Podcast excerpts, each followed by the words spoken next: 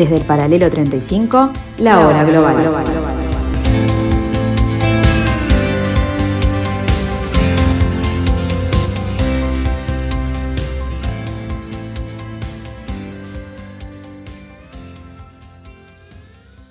Muy pero muy buenas tardes amigos, bienvenidos a este jueves 23 de diciembre del año 2021 aquí en la tarde de Radio Mundo. En el 1170 AM de vuestro dial recibimos este nuevo capítulo de la hora global para tratar de entender, como siempre, en lo posible, nuestras este, limitadas capacidades, este nuevo giro del planeta y mantenernos al tanto de lo que está haciendo posible este nuevo desorden mundial.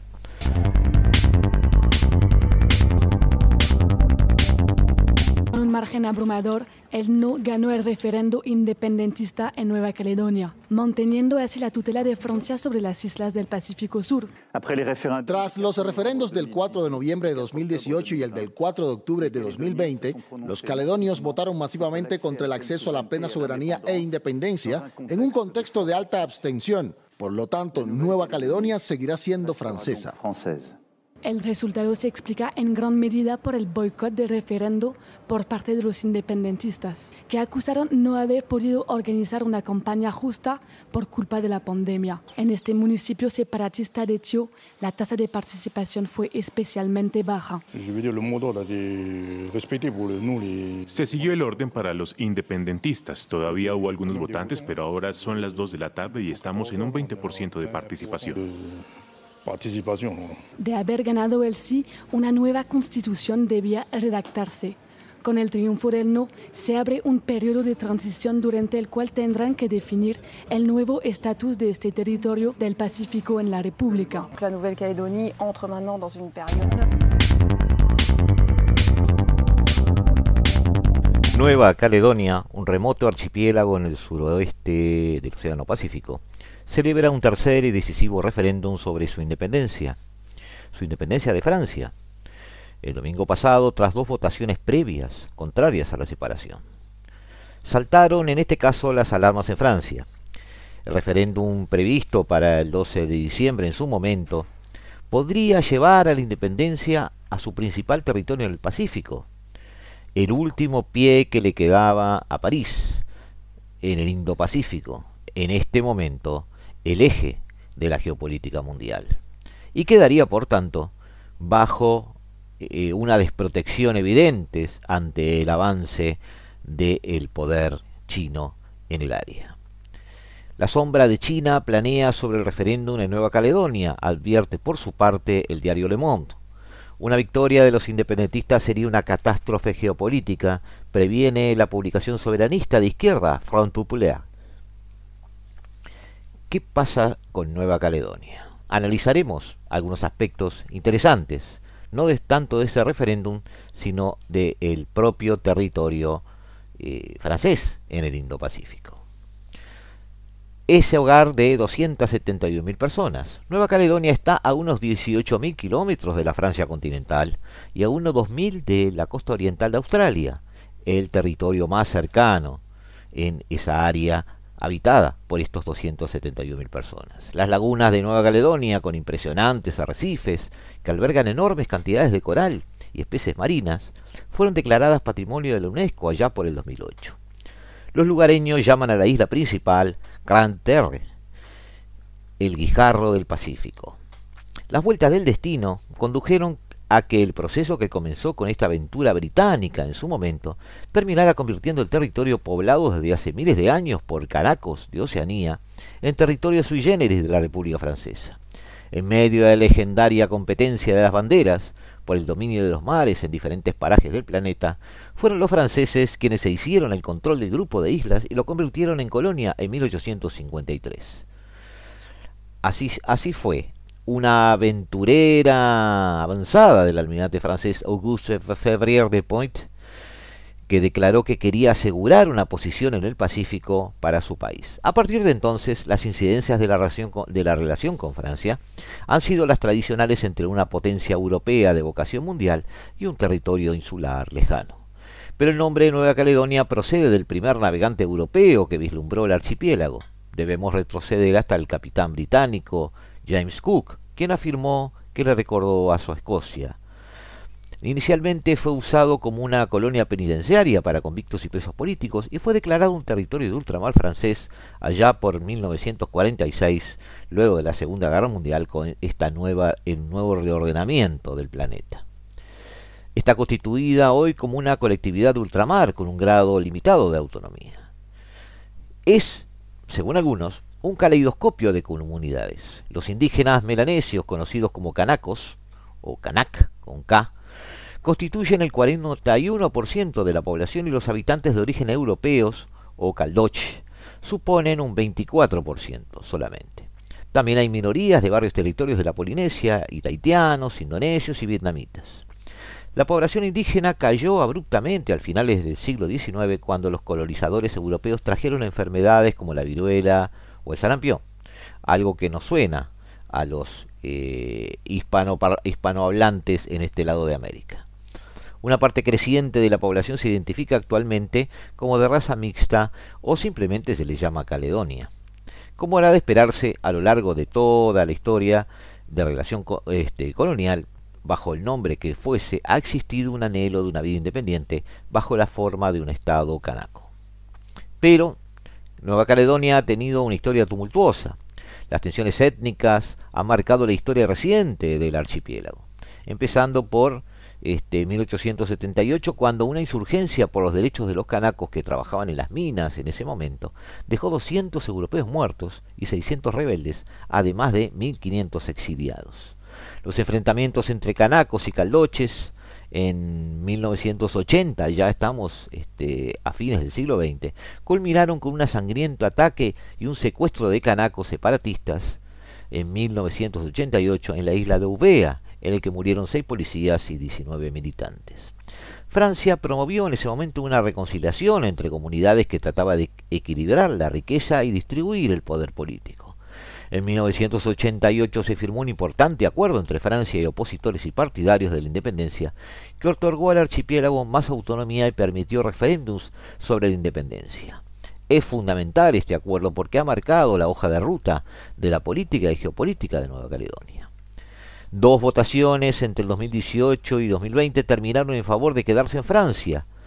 El acuerdo inicial preveía hasta tres referéndums. Por lo tanto, esta tercera consulta era decisiva, por lo que ha sido seguido de cerca por las nuevas tensiones surgidas entre París y sus aliados en la región. Pero, como en todo análisis de un problema aparentemente banal y menor, hay siempre un elefante en la habitación. Nueva Caledonia es el quinto productor mundial de níquel, un componente básico en la producción de acero inoxidable, baterías recargables y monedas. Este metal es, junto a la ayuda estatal de Francia, la principal fuente de ingresos del archipiélago. En 2019 supuso un 6% de su Producto Interno Bruto, aunque en función del valor de mercado puede alcanzar hasta un 20% en algunos años. El cuarto de los empleos del sector privado están vinculados a esta industria. La empresa local Prony Resource eh, firmó en octubre un contrato de varios años con el fabricante Tesla, por ejemplo. La importancia de Nueva Caledonia para China no es una novedad, pues Pekín es el primer importador de este preciado mineral, indispensable para producir baterías, como dijimos, para motores eléctricos y también para los drones.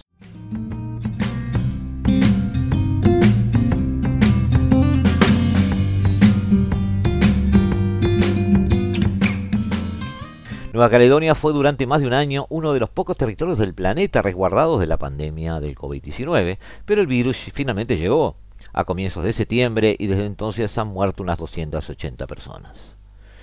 Al comentar el resultado del último de los tres referéndums, llevado a cabo a principios de diciembre, como dijimos, este 12, el presidente Macron dijo que Francia es más bella porque Nueva Caledonia ha decidido seguir siendo parte de ella. Resultado leído de otra manera por los independentistas que habían llamado a la postergación de la consulta en vista de la situación de la pandemia, apelación no atendida por el gobierno francés que insistió en el cumplimiento de los pactos tal como fueron originalmente suscritos. Es el tercer referéndum, como dijimos, que celebra la isla en menos de cuatro años. En los anteriores, el no ganó por un 53.7% en el 2018 y un 53.3% en el 2020. Si en el tercero los independentistas se, impusían, se imponían perdón, eh, se celebraría una cuarta consulta para definir eh, en forma eh, última las relaciones entre París y Numea, la capital local. Pero nada, ya sería igual entre la metrópoli y su posición en el Pacífico Sur si eso hubiera sucedido. La consulta además se celebra solo cuatro meses antes de unos comicios presidenciales que ya viven una encarnizada campaña. El fiasco de los submarinos en Australia y la pérdida de influencia en Mali han llevado al primer plano el papel de Francia en el exterior y su futuro como potencia global. Pero hasta el momento solo un candidato ha hablado claramente del asunto.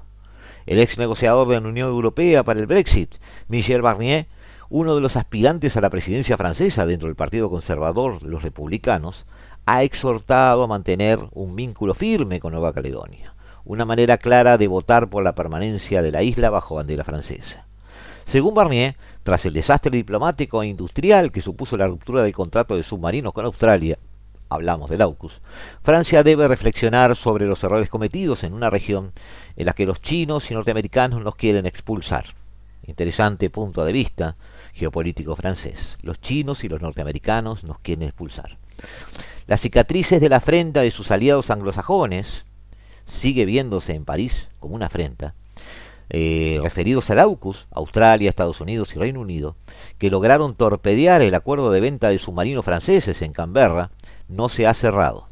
Ese episodio puso en evidencia la fragilidad de la diplomacia francesa, su pérdida de precio internacional, pero además Nueva Caledonia trae a primer lugar en la mente de los políticos franceses que es un pie francés en una zona crítica desde hace dos años y donde se ha mudado en forma evidente el peso central de la geopolítica mundial. Los socios del AUKUS aislaban así a Francia, según París, de la gran guerra de influencia que se libra en el Indo-Pacífico entre occidentales, sus aliados en la zona, y China. Si los políticos se mantienen de momento cautos ante el peligro chino de Nueva Caledonia, los mandos militares franceses son más directos. Manifiestan sin tapujos su opinión. El jefe del Estado Mayor de la Marina francesa, el almirante Pierre Randier, afirma que China libra una guerra de asfixia contra sus adversarios en la región. En el Pacífico, dice, China practica una guerra híbrida que combina influencia política y presión económica. Nueva Caledonia, colonia francesa según las Naciones Unidas, está a solo 3.000 kilómetros de Australia. Si China logra anclar su influencia allí, incluso con una base militar, rompería el círculo de Estados, que Estados Unidos ha tejido en el área con sus aliados para frenar su expansión, y rompería la estrategia del acuerdo de AUKUS. Parte, como ya hemos dicho, amigos, en otros eh, programas de la hora global, parte de un gran anillo de contención a China en el sur de Asia. Hay que recordar que varios microestados de la zona ya participan en la llamada nueva ruta de la seda, como es el caso de Kiribati, Vichy, Islas Cook, Tonga, Vanuatu, las Islas Salomón o Papúa Nueva Guinea, países diminutos, pero con un voto tan válido en las Naciones Unidas como el de Francia o China. Un millón y medio de kilómetros cuadrados bajo influjo chino, lo cual implica, agregamos amigo, lo cual implica eh, una vasta eh, luz verde para el tráfico marino, tanto comercial como militar.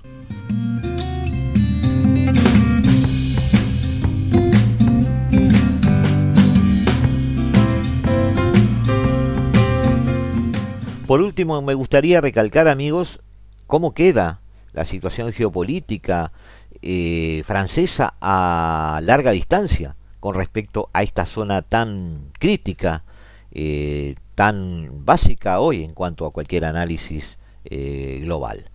Francia, que durante los últimos años ha apostado por mantener una neutralidad de fachada en la cuestión, está obligada ahora a decidir sin disimulo. Ya el paraguas norteamericano que le ha permitido eh, fabricar armas y venderlas sin involucrarse en la construcción de un ejército propio o un sistema de defensa europeo, este, puede permitirse renunciar a buena parte del 13% de la zona económica exclusiva que le convierte en la segunda potencia marítima mundial, después de Estados Unidos, el gobierno del presidente y candidato a la reelección, Emmanuel Macron, se ve forzado a tomar partido y yo creo que debe entrar de lleno en un asunto que podría dejar a su país fuera de la región. por donde las principales potencias internacionales pugnan por obtener la primacía militar, política y económica. Pero esa primacía militar, política y económica se está dando en una zona donde, aunque veamos un enorme poder continental chino como, gran amenaza, se está librando en un lugar en que la multiplicidad de islas, eh, rutas económicas, mares abiertos, eh, son un caldo de cultivo para las aspiraciones de dominaciones de archipiélagos, islas o rutas alternativas de comercio o, como ya dijimos, de eh, tráfico militar. En ese sentido, Nueva Caledonia tiene una posición geopolítica decisiva para las aspiraciones francesas de seguir teniendo la ventana abierta desde Europa, mirando al mundo con eh, aspiraciones de tener presencia en él, como siempre supo hacer Francia, aunque los nuevos tiempos, atado al eje franco-alemán, lo han ido sumergiendo en la decadencia europea, encerrándose lentamente en el concepto de Unión Europea, sin darse cuenta que afuera el mundo seguía girando.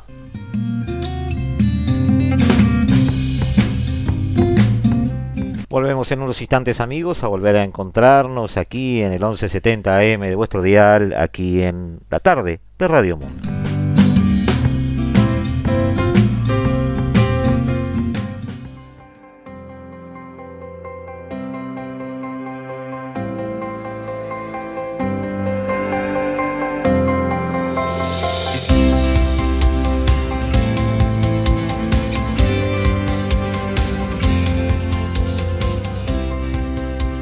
Desde el paralelo 35, la hora global.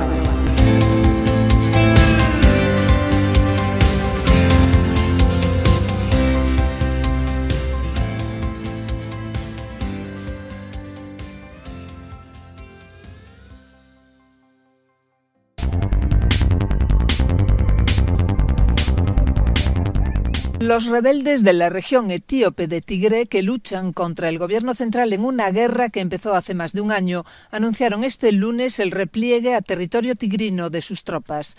No queda claro si se trata de un repliegue voluntario o forzado por el progreso de las tropas leales al gobierno central en las últimas semanas en Amhara y Afar, donde han arrebatado numerosas urbes a los insurgentes. Esta retirada es una de las condiciones que exige el Ejecutivo etíope para poder entablar un diálogo con los rebeldes. Miles de personas han muerto y unos dos millones han tenido que abandonar sus hogares en Tigré debido al conflicto, según la ONU.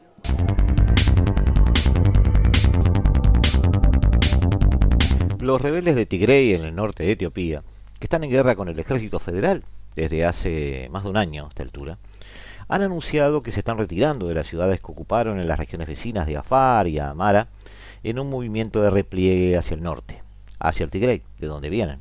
Según ha asegurado este, este último lunes, es decir, hace cuatro días, este, a distintos medios, Getafe Reda, portavoz del grupo rebelde Frente de Liberación del Pueblo de Tigray. Su objetivo es abrir la puerta a la ayuda humanitaria eh, esta retirada sería una de las condiciones exigidas por el gobierno etíope para entablar negociaciones de paz. Entre las ciudades de las que se han retirado los rebeldes tigrayanos, se recuerda la mítica Lalibela, patrimonio de la humanidad y conocida por todo el mundo por sus iglesias esculpidas en la roca, que ha pasado de las manos de un bando a las de otro en varias ocasiones en los últimos meses. Nos estamos retirando fase por fase. Comenzamos hace ya varias semanas, pero lo anunciamos ahora, ha asegurado el portavoz del TPLF. Los rebeldes mantienen su exigencia de que el gobierno federal levante el sitio de Tigray para permitir que la ayuda llegue a esa región donde se vive una crisis humanitaria a consecuencia del conflicto. Con decenas de miles de personas amenazadas por la hambruna, esperamos que con esta retirada la comunidad internacional haga algo respecto de la situación de Tigray porque ya no pueden usar como excusa que nuestras fuerzas están ocupando Amara y Afar, ha añadido el portavoz tigraño.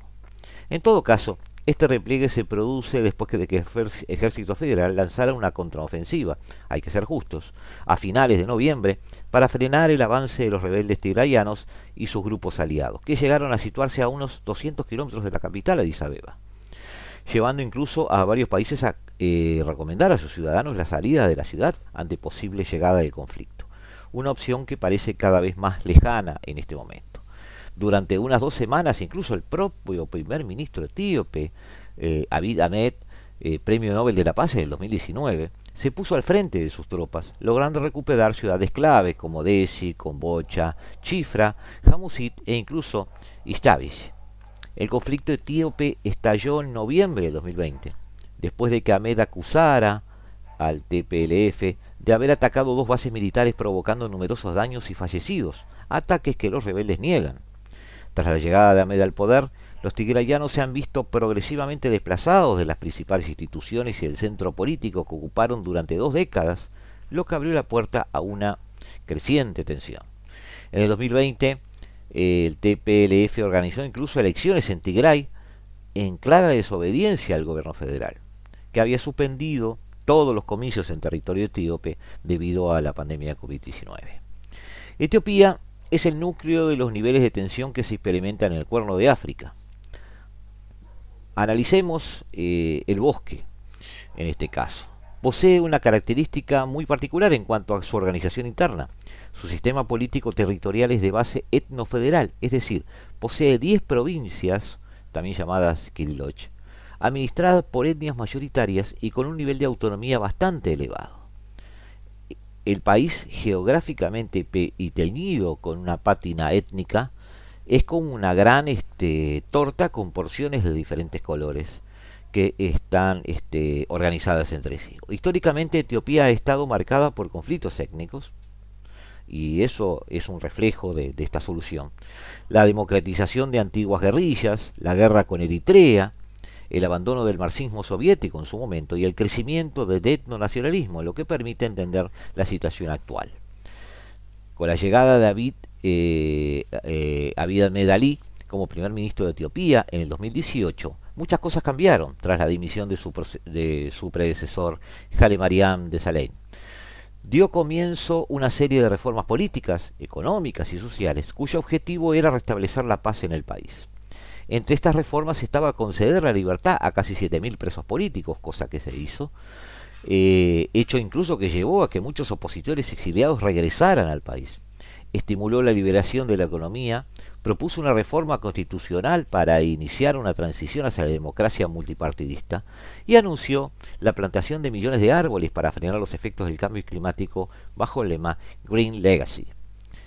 Asimismo, en medio de un gran boom económico que le estaba dando la razón a sus eh, políticas de choque, promovió una agenda de perspectiva de género para que más mujeres participaran en la política, apoyando la designación de Sae Work Sebet como presidenta de Etiopía en su momento, convirtiéndola en la primera mujer jefa de Estado de África y en Etiopía hasta ese momento. Asimismo, nombró presidenta de la Corte Suprema Federal a la activista Measa Ayenafi, y su gabinete se formó con el criterio de paridad de género. A lo que política exterior se refiere, Abiy consiguió restablecer eh, las relaciones diplomáticas y de amistad con su vecino Eritrea, eh, el gran nudo de la cuestión de política exterior etíope desde hace muchas décadas, después de casi 20 años de conflicto fronterizo, firmando un acuerdo junto al presidente eritreo Isaías Afwerki. Además, propuso a la capital etíope, Addis Abeba, como sede para las conversaciones de paz entre el gobierno y los grupos de oposición de Sudán del Sur, algo que sigue siendo al día de hoy agradecido por el gobierno eh, de Sudán del Sur. Tan ambiciosa fue la propuesta al cambio que el 11 de octubre del 2019, Abiy fue galardonado con el Premio Nobel de la Paz por sus esfuerzos para lograr la paz y la cooperación internacional, principalmente por la iniciativa de resolver el conflicto fronterizo con Eritrea y y forjar de alguna manera sus acciones, una paz que parece duradera en el, o parecía duradera en el cuerno de África.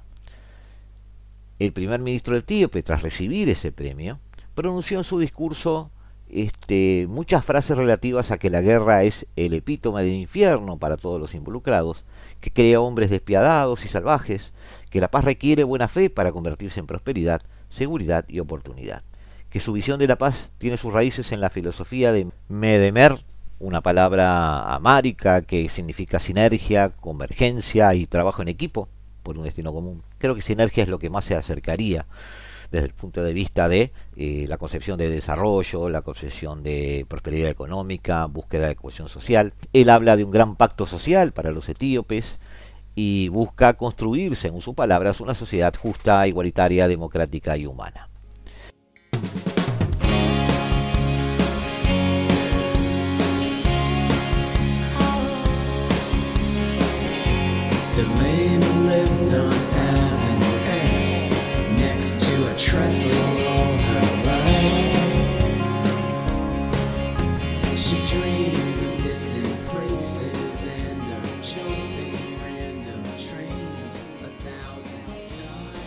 En las películas de Hollywood, eh, el legendario salvaje oeste se retrataba habitualmente con pistoleros, agentes de la ley y villanos, lo que daba lugar a enfrentamientos finales entre los buenos y los malos. Eh, a la diplomacia occidental le ha gustado siempre mucho este, esta concepción de buenos y malos. Eh, Linda Thompson Greenfield, embajadora de Estados Unidos en la Organización de Estados perdón, en la Organización de Naciones Unidas, declaró ante el Consejo de Seguridad a principios de este mes que las partes enfrentadas en la devastadora guerra civil en Etiopía son las Fuerzas de Defensa Nacionales de Etiopía, las Fuerzas de Defensa de Eritrea, las Fuerzas Especiales de Amara y el Frente de Liberación del Pueblo de Tigray. Eh, nos parece una eh, construcción un poco simplista. Resumió el conflicto etíope que dura ya 12 meses invocando una metáfora de los westerns de Hollywood. Aquí no hay buenos eh, yo agregaría que tampoco hay malos del todo. La batalla se puede caracterizar como un enfrentamiento entre un grupo de malos y un grupo de malos, a pesar de que el primer ministro, el primer ministro etíope eh, que actualmente lidera el conflicto y que ha provocado acusaciones de crímenes de guerra, limpieza étnica y genocidio incluso, fue galardonado con el Premio Nobel de la Paz, cerró esta diplomática norteamericana. Eh, la razón esgrimida para el inicio de la ofensiva militar eh, de la norteña región del Tigray, dominada por el FLPT, un partido nacionalista con raíces étnicas y que hasta entonces había tenido mucha autonomía. La razón esgrimida, decía, fue que el grupo étnico regional había atacado este, una base del Ejército Nacional en la capital regional, Mekele, por lo que envió como respuesta a, a tropas federales combatientes de la vecina región de Amara, además de soldados de su nueva aliada Eritrea, un país fronterizo con Tigray. Como en muchos conflictos y guerras civiles actuales, ya sea en Afganistán, en Yemen, en Myanmar, en Siria, lo vimos, en Palestina, en Irak o Etiopía, los cinco miembros permanentes del Consejo de Seguridad con derecho a veto están fuertemente divididos y protegen a sus aliados. China, Estados Unidos, Francia, Reino Unido y Rusia son los grandes responsables de la creación y el mantenimiento en funcionamiento de las Naciones Unidas, pero también hoy son los grandes responsables de su bloqueo. Y por supuesto, este, responden también a sus prolíficos mercados de armas.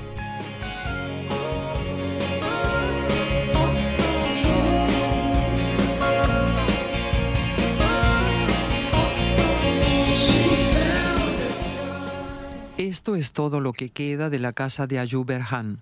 Fue demolida durante los enfrentamientos entre el ejército etíope y las fuerzas de Tigre.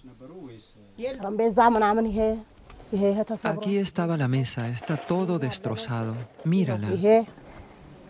Era una bonita casa, era hermosa se tuvo que esconder en un bosque durante nueve días mientras los rebeldes tigranios ocupaban su pueblo. No sabíamos si venían a matarnos. Teníamos a los niños con nosotros, estábamos asustados. Yo estaba con mis vecinos de noche, hacía mucho frío. El conflicto no ha perdonado a los civiles. En este pueblo los vecinos relatan cómo 21 personas fueron asesinadas por rebeldes oromos y tigranios. En esta fosa común enterramos a cuatro personas por agujero. No eran soldados, eran civiles desarmados. Recolectamos los cuerpos cuando se fueron. Algunos ya los habían empezado a devorar las hienas. Cientos de miles de personas han huido de la violencia. Mamito Belashev se ha refugiado con sus hijos en este campamento improvisado en Debre Berhan, pero asegura que aquí carecen de todo. No hay comida ni ropa para los niños, la gente abandonó sus hogares. Nos dicen que ahora es seguro volver, pero ¿volver a dónde? Quemaron nuestras casas.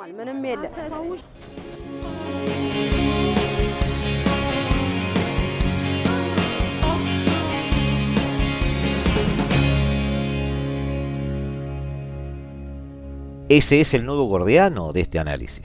¿Quiénes son los mercaderes de la muerte en este cruel conflicto que ya se ha cobrado decenas de miles de víctimas?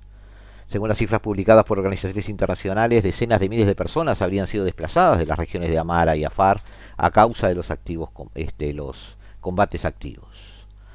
La retórica belicosa y el lenguaje incendiario de todas las partes en este conflicto no hace sino agravar la violencia intercomunitaria. A este panorama multiétnico que parecía una virtud, eh, se la ha transformado en un defecto porque cada chispa evoluciona hacia hacia que cada región reaccione de acuerdo a protección de su etnia y en conflicto con las demás. Lo que tratamos de ver amigos es de dónde vienen esas armas, más allá de los discursos. China y Rusia, dos miembros permanentes del Consejo de Seguridad de las Naciones Unidas, han sido identificados como los principales responsables y los principales este, proveedores de armas a este país situado en el cuerno de África.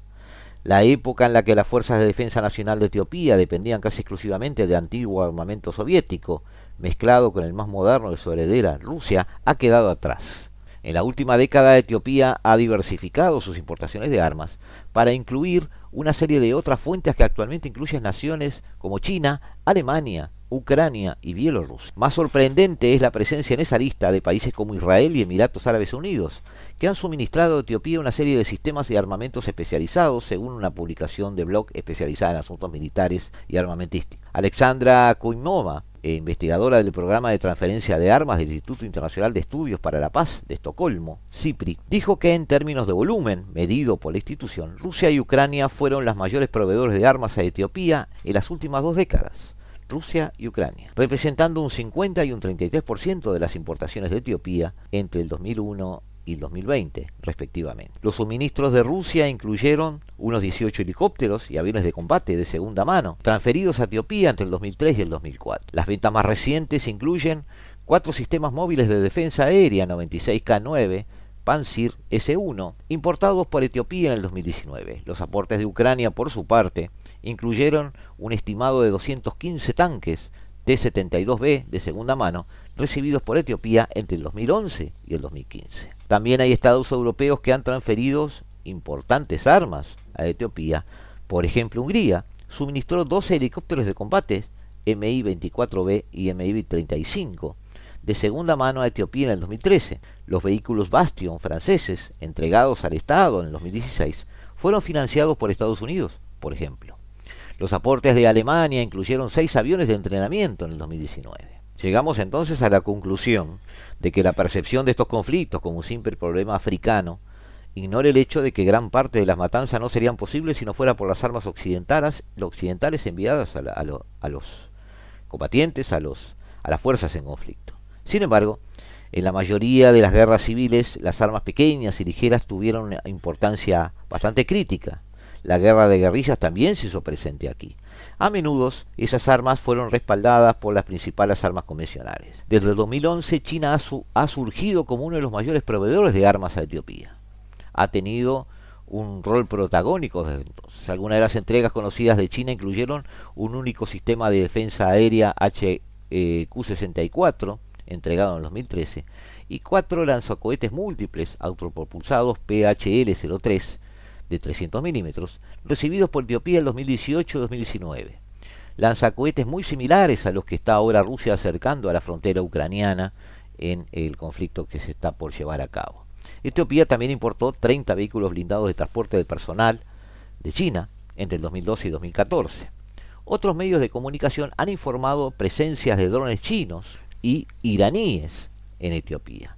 Además, Varios miembros de comunicación afirman que Turquía está negociando la venta de un número determinado de, drones, la, la, gran estrella de eh, la exportación de armamento turco en los últimos cinco años. Mientras tanto, en una de las peores zonas de conflicto del mundo, Yemen, los ataques aéreos los llevan a cabo principalmente a Arabia Saudita y Emiratos Árabes, equipados con armas principalmente de Estados Unidos y Reino Unido, dos miembros permanentes del Consejo de Seguridad, que nos ponen en contexto sobre esto que está pasando en Etiopía.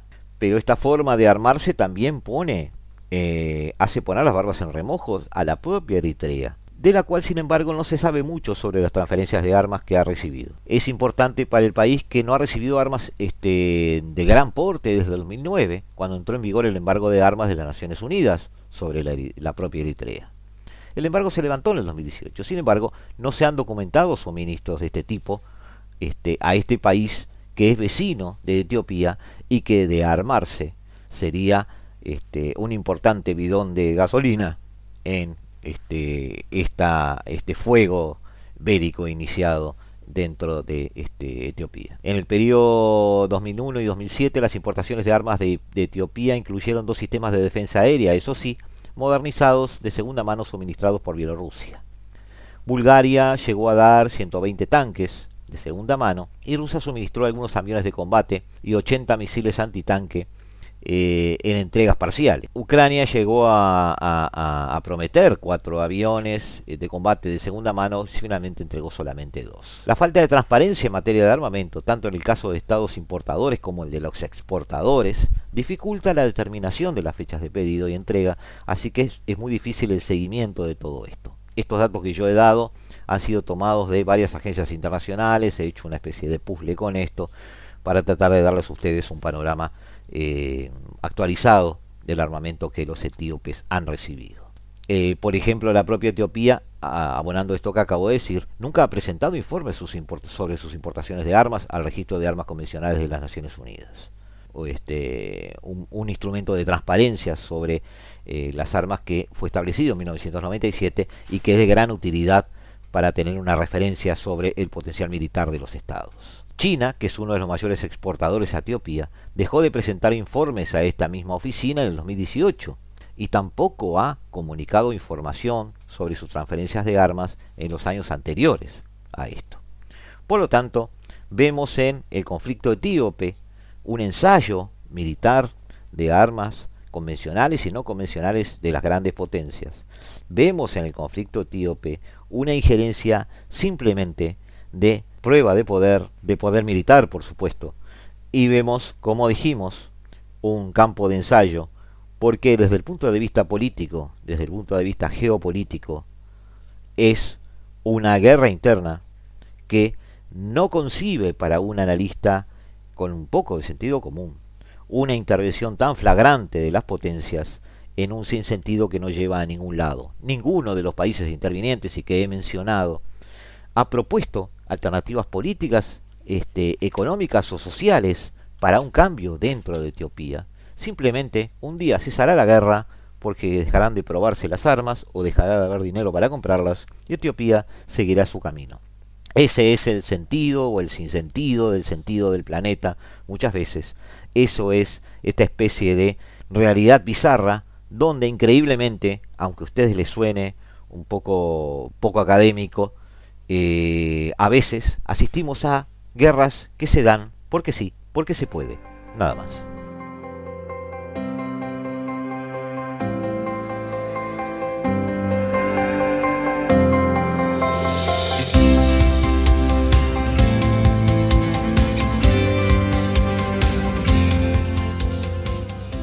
Volvemos a la tarde de Radio Mundo en el 1170M de vuestro dial en unos instantes amigos y nos volvemos a encontrar aquí en la hora global. Ya volvemos. Desde el paralelo 35, la hora global. En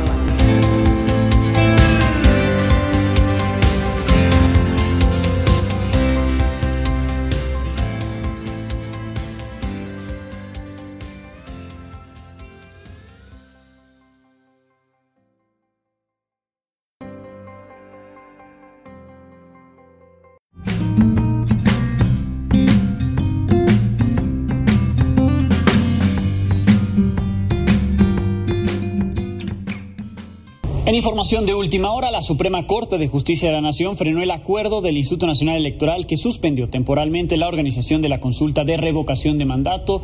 El INE planteaba suspenderlo a partir de enero. ¿Qué se decidió en la Corte? Eh, hay que aclarar que se trata de una comisión de receso, pues admitiendo los asuntos correspondientes al máximo tribunal del país.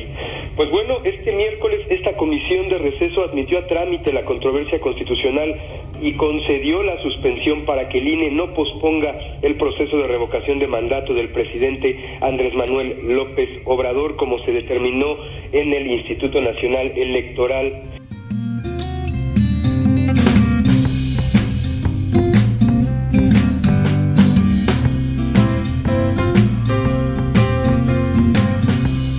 La Suprema Corte de México ordenó este miércoles al Instituto Electoral eh, organizar una polémica consulta sobre la permanencia de Andrés Manuel López Obrador en la presidencia hasta el 2024, cuyos preparativos habían sido suspendidos el viernes pasado, el viernes de la semana pasada.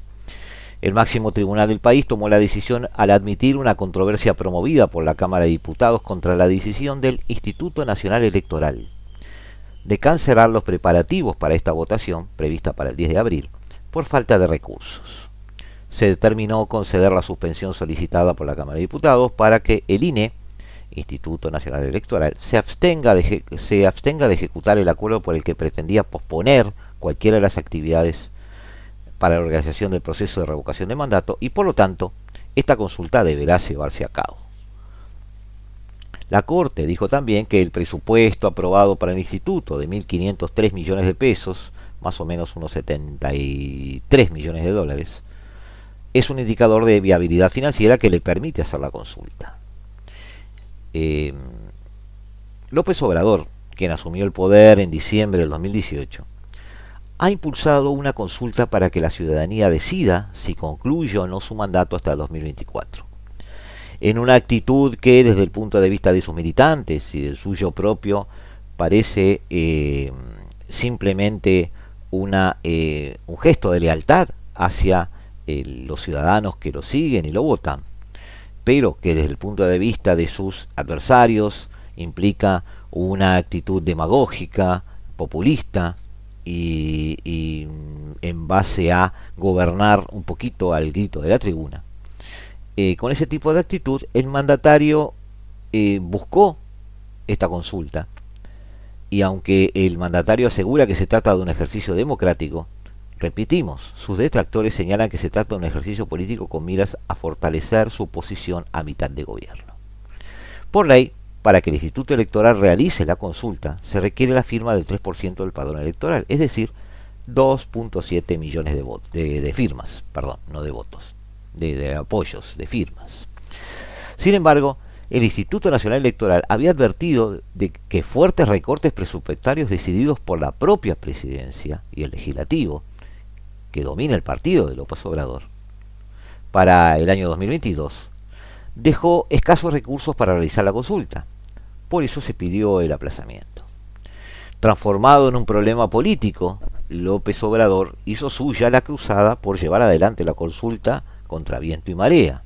El referéndum, se lo denominamos ya así, previsto para el 10 de abril, es la gran apuesta del presidente de cara a la recta final del mandato y el bloqueo había elevado la tensión contra el Instituto Nacional Electoral, este, uno de los eh, blancos favoritos de López Obrador en su cruzada contra las instituciones que considera parte de una especie de antiguo régimen.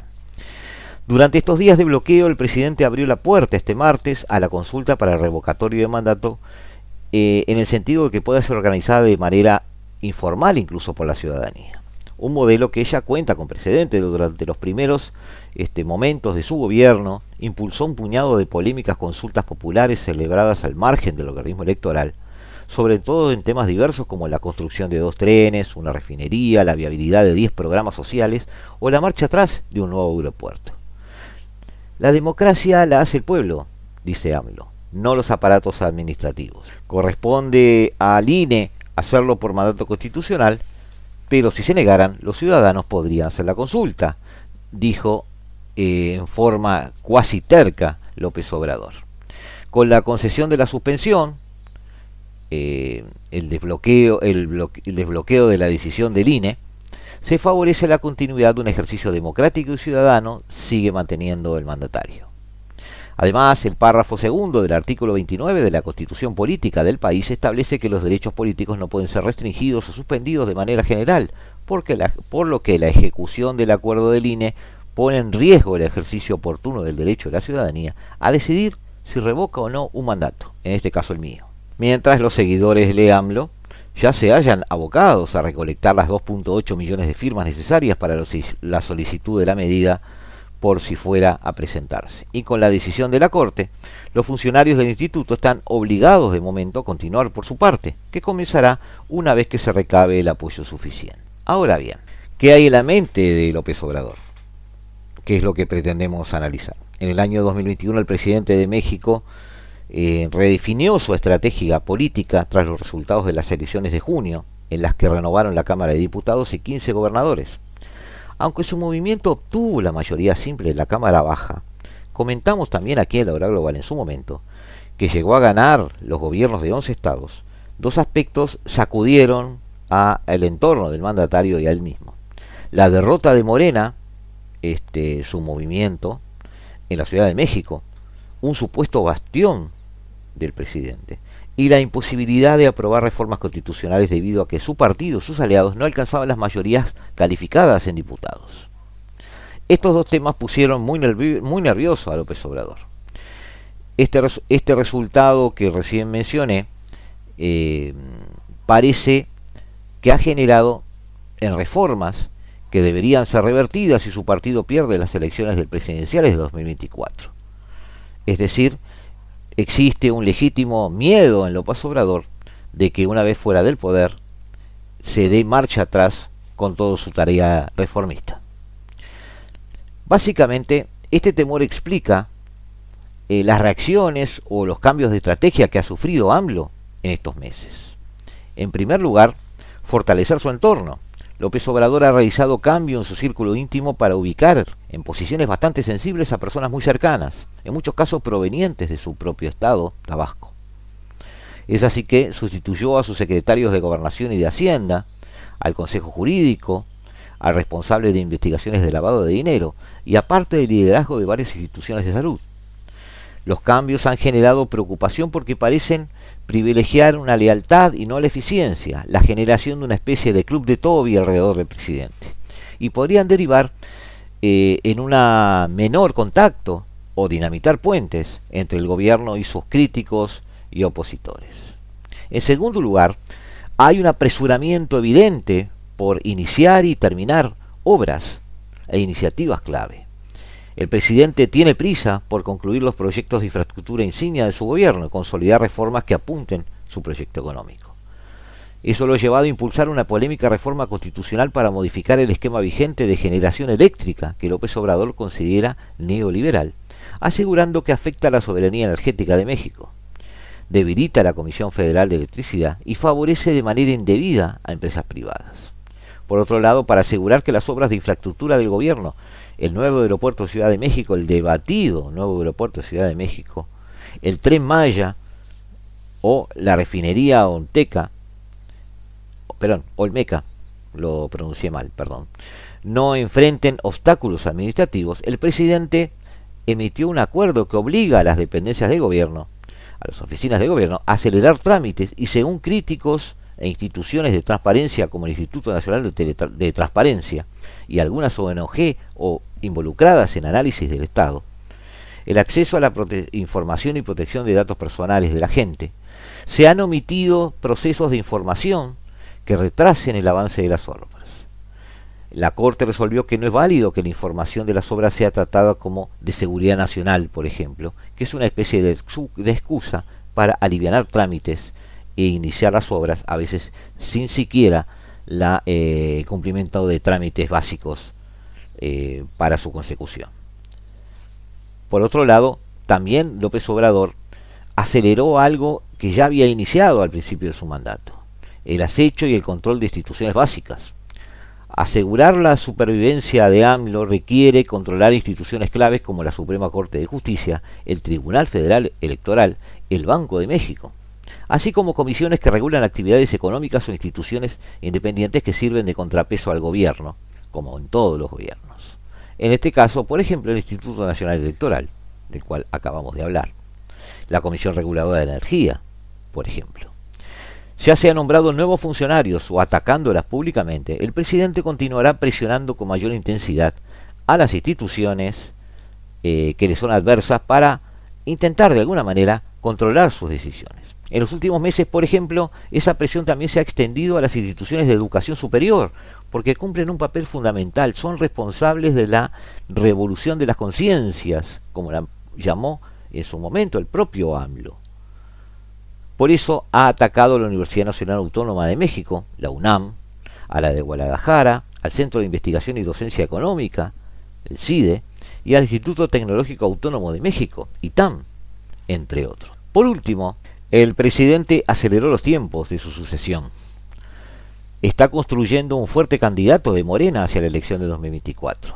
Básicamente hoy eh, su pulgar hacia arriba está dado por la jefa de gobierno de Ciudad de México, Claudia Sheinbaum, y abrió el juego a otros candidatos como su canciller, Marcelo Ebrard, por ejemplo, el líder del Senado, Ricardo Monreal, y su secretario de Gobernación, Adán Augusto López. Aunque esta jugada ha sido un factor este, distractivo que impacta en la disciplina de su gobierno, discutir la sucesión permite al presidente reforzar el llamado a la continuidad de sus políticas. Otra consecuencia favorable al gobierno ha sido despertar la avaricia política de los partidos de oposición y dificultar la construcción de una coalición sólida al 2024 ya que varios partidos políticos coquetean con la idea de impulsar sus propias candidaturas, cosa que no hace más que fragmentar a los opositores. El miedo parece ser un mal consejero para los que están en los gobiernos.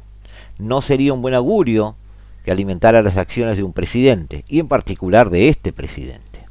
Por eso, entender el 2021 y su impacto en el replanteamiento de la estrategia presidencial es fundamental para comprender hacia dónde va la presidencia de México en el resto del sexenio.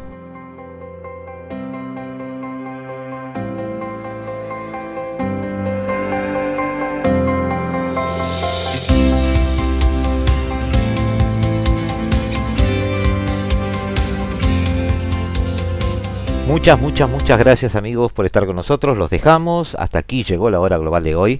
Los esperamos el próximo martes, donde estaremos con ustedes como cada martes y cada jueves a las 15. Los dejamos. Hasta siempre. Chao. Desde el paralelo 35, la hora global.